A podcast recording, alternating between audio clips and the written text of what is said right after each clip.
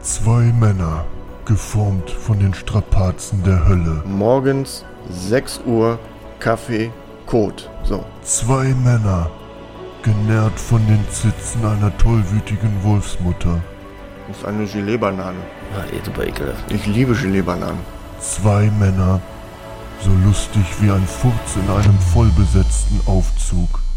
Pinkeln geht immer noch, alles wunderbar. Da muss man nichts anfassen, da muss man sich nirgendwo draufsetzen. Aber scheiße. Aber Scheißen im Zug geht gar nicht. Zwei Männer, der eine Kölsch, der andere platt. Weißt du, was mir gerade auffällt? Ich bin 35, du bist 53. Oh, Oh mein Gott. oh Gott. Das muss ja gefeiert werden. Das ist ja unfassbar. Ich glaube, wir gehen ein Bier trinken, oder? Das ist mir jetzt hier gerade eingefallen, aber das ist ein guter Plan.